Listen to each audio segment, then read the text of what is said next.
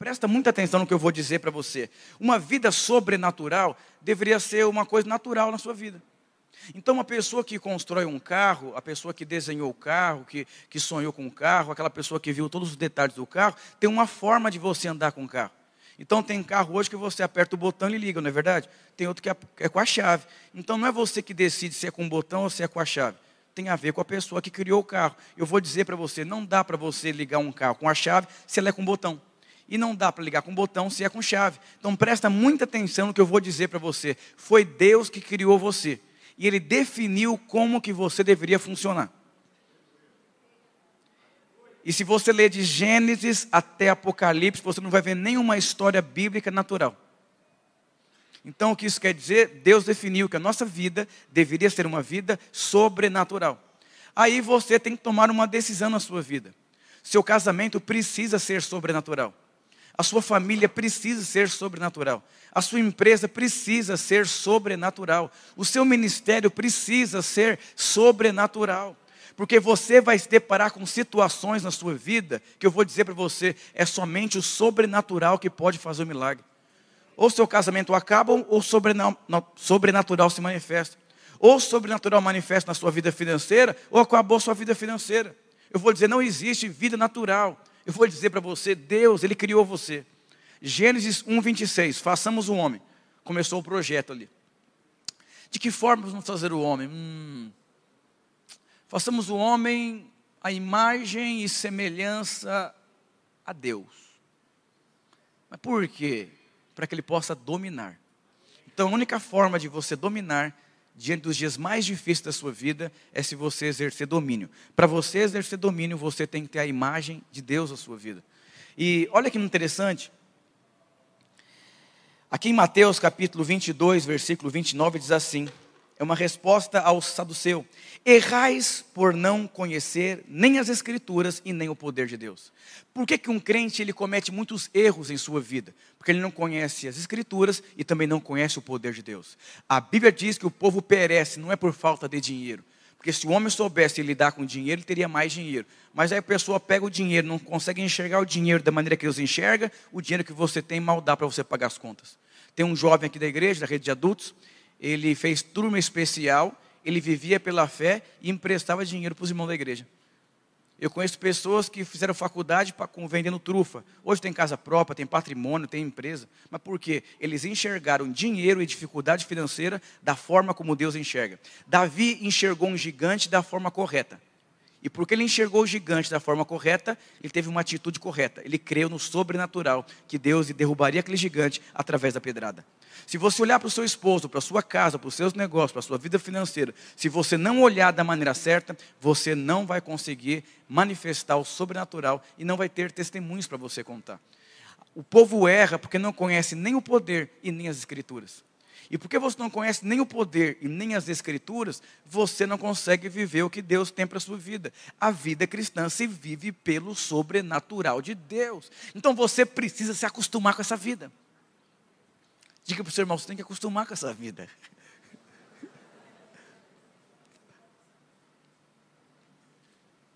Já pensou se você fosse para uma cidade que não existisse celular?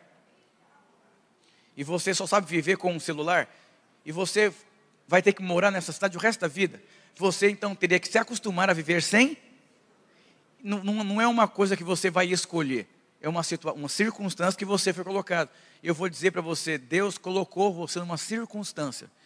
Colossenses 1,13 diz que Deus nos transportou do império das trevas para o reino do Filho do seu amor. Então aqui tem uma outra forma de viver. E essa outra forma você precisa se acostumar com ela. As duas gravidez da Flávia, a primeira falou assim: a criança vai ser uma criança pig, não vai desenvolver, não vai crescer. E foi uma luta assim, Três vezes por semana nós estávamos na maternidade lá, fazendo exames, aquela coisa toda.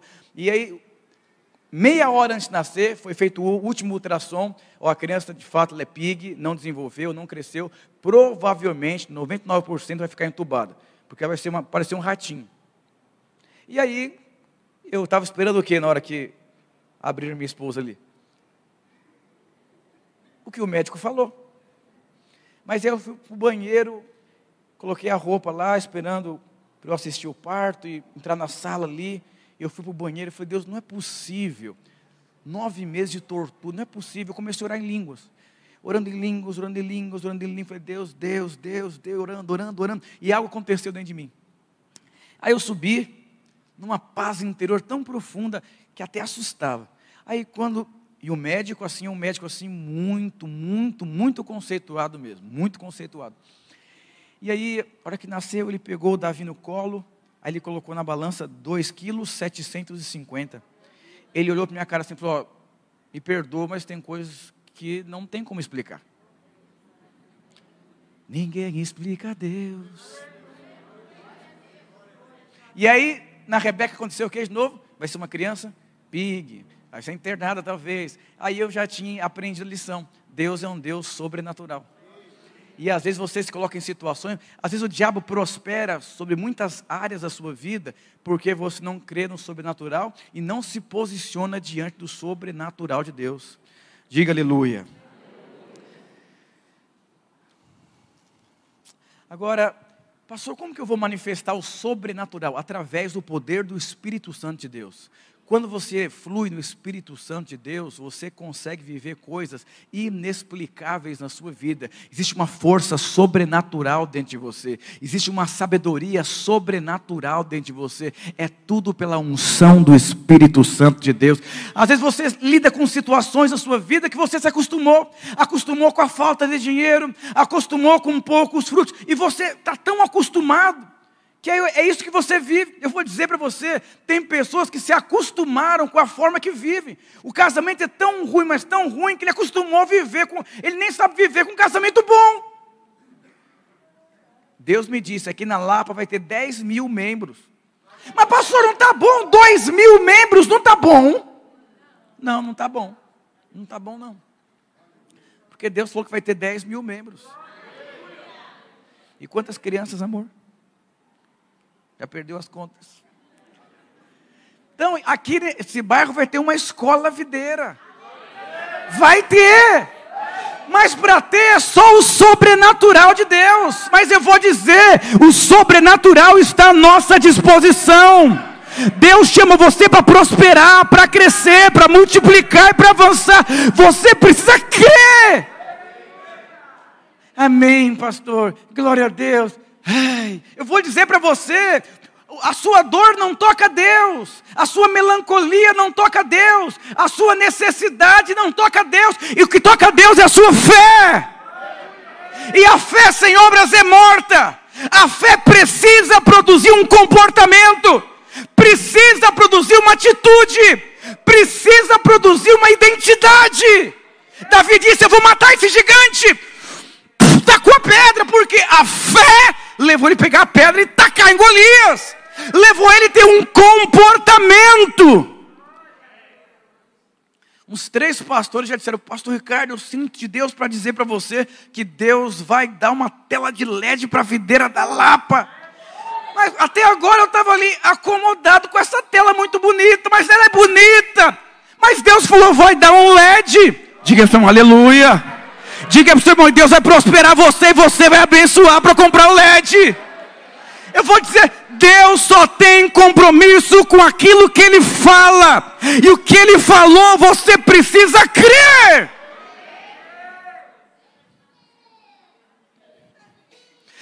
Primeira Coríntios 4, 20 diz: Porque o reino de Deus consiste não em palavras, mas em poder. Diga poder. Então, se o reino de Deus se consiste em poder, você precisa crer e andar segundo esse poder. Diga aleluia.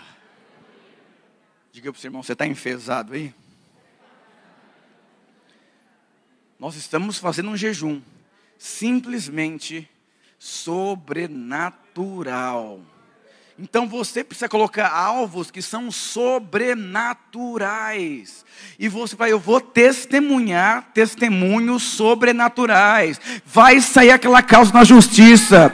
Deus vai liberar essa cela que não sai do lugar, vai virar logo é uma rede. O meu empreendimento vai multiplicar o faturamento dele. Eu vou viver os melhores dias. Para de você ficar, ai, vivendo natural, olhando. Não olhe para aquilo que o homem olha. Olhe para aquilo que Deus disse ao seu respeito e creia. Para com essa autoestima baixa, porque isso não toca o coração de Deus. Se pobreza tocasse a Deus, só tinha rico na igreja mas acostumou com a dívida, acostumou com o puxadinho, acostumou com a luta, e você vai viver uma vida. Você acostumou tanto com aquilo que você tem, que Deus não pode tirar. Alguém já teve aquela coceirinha gostosa no pé? Aí você, não, mas ela é boa. De repente, aquela coceirinha pequenininha no pé tomou conta do pé inteiro. E fala: Nossa, não acredito, eu vou dizer uma coisa: pobreza vira miséria. Dificuldade no casamento destrói casamento. Filhos que não respeitam o pai vão embora de casa. Empreendimento que não prospera, ele fale. Então você precisa entender. Não se acomode com aquilo que Deus quer fazer na sua vida. Creia até os últimos dias da sua vida, porque Ele é Deus. O Espírito Santo sempre capacita. Olha, olha algumas histórias da Bíblia. O povo atravessou o mar. Davi matou um gigante, Jesus alimenta uma grande multidão, José da cadeia ao palácio, Davi, Davi do curral ao palácio, Paulo de perseguidor de crente é um apóstolo, um cego de nascença começa a enxergar e segue a vida dele. Isso é o que? Isso é sobrenatural de Deus. Diga para o seu irmão: você vai ter testemunhos poderosos. As pessoas vão olhar para você e vão falar: Isso aqui é Deus, isso aqui é o sobrenatural de Deus.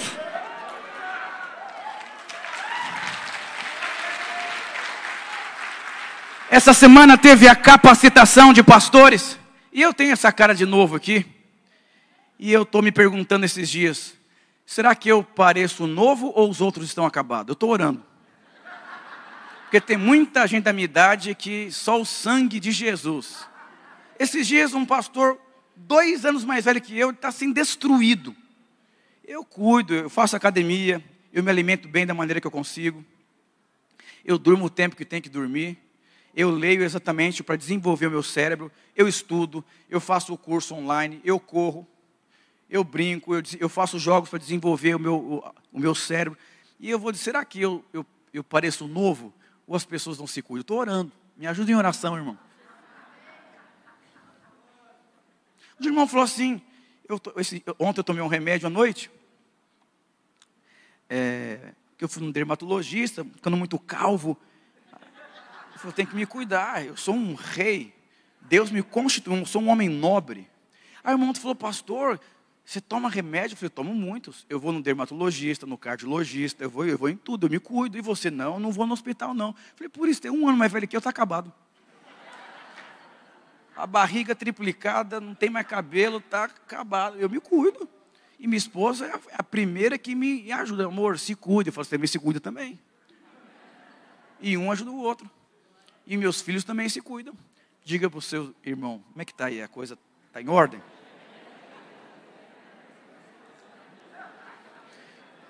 Pastora, aqui é a palavra, é verdade. A Bíblia diz que primeiro vem o natural e depois vem o espiritual. O espiritual só denuncia a sua vida natural. Eu estou firme e forte. Aleluia. E aí chega um pastor lá, tem uns 72 anos, começou a conversar com outro pastor na Vila Mariana. Aí outro pastor falou para ele assim, deve ter uns 54 outro. Glória a Deus, eu rompi a barreira dos mil membros. E o Senhor falou, meu Deus, então você é pastor de uma mega igreja. Aí eu apareço, cumprimento o pastor de 54, e fala, não, mega igreja é ele. Dois mil membros e três mil crianças. E o senhorzinho falou assim, você está de brincadeira. Esse menino eu esperava qualquer coisa, menos uma pessoa com essa fisionomia. Aí o de 54 falou assim: é, tem coisa que não tem como explicar. Eu falei para o senhor: se você voltar daqui quatro anos nessa, nessa reciclagem, eu vou ter que te falar que estou com 10 mil pessoas, porque ninguém explica a Deus. Eu vou dizer: o que, que explica um jovem matar um gigante? Cheio de homem barbado, e Golias, Golias falava assim: tem homem aí? Aí os barbados assim: não sei, lá atrás deve ter.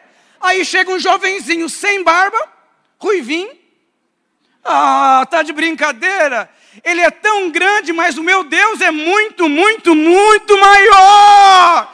Eu vou tacar uma pedra e vou derrubar ele agora. Isso é o que? Sobrenatural de Deus. Quando você olhar para os desafios da sua vida, o dono da empresa que você trabalha fala: Deus, eu tenho o Espírito Santo. Eu vou crescer, eu vou avançar, eu vou ter a minha empresa um dia. Os cargos mais difíceis do lugar que você trabalha, Deus vai capacitar você. Eu vou dizer algo para você: não se compare com ninguém, sabe por quê? Porque você é único e o Espírito Santo habita dentro de você.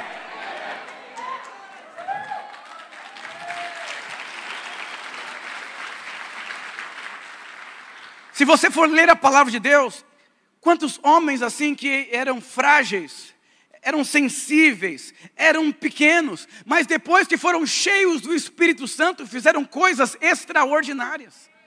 Olha o que diz em 1 Samuel 16, 13. Vou chamar os irmãos do louvor. Então Samuel tomou o vaso de azeite. Olha aqui a unção do Espírito. Diga unção do Espírito Santo. E o ungiu no meio dos seus irmãos. E daquele dia em diante o Espírito do Senhor se apoderou de Davi. Depois, Samuel se levantou e foi para Ramá. Presta muita atenção no que eu vou dizer para você. Depois que Davi teve essa experiência aqui, ele se tornou um outro homem.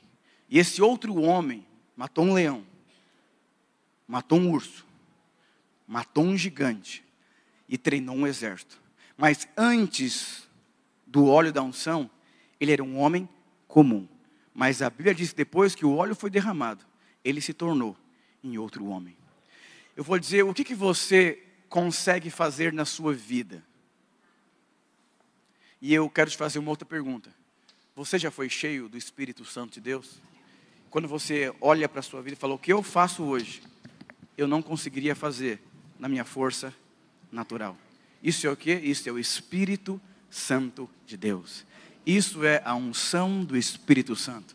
Você foi chamado por Deus para manifestar a unção do Espírito Santo. Eu era tão tímido, mas tão tímido, que quando acabava o culto eu me trancava no banheiro, porque eu não conseguia dar a paz do Senhor para os irmãos no final do culto. Eu era tão tímido, mas tão tímido, que no culto da virada do ano, 15 para meia-noite, eu entrava no banheiro, só saía meia-noite e 10. Mas depois que o Espírito Santo veio sobre a minha vida, eu me tornei um professor de comunicação eu me tornei um palestrante, me tornei um pastor, me tornei um escritor. Como? Espírito Santo de Deus. Não tente construir nada na sua vida sem o poder do Espírito Santo, porque vai ser uma tragédia, vai ser uma destruição, vai ser uma grande vergonha. Não tente edificar seu casamento sem a unção do Espírito.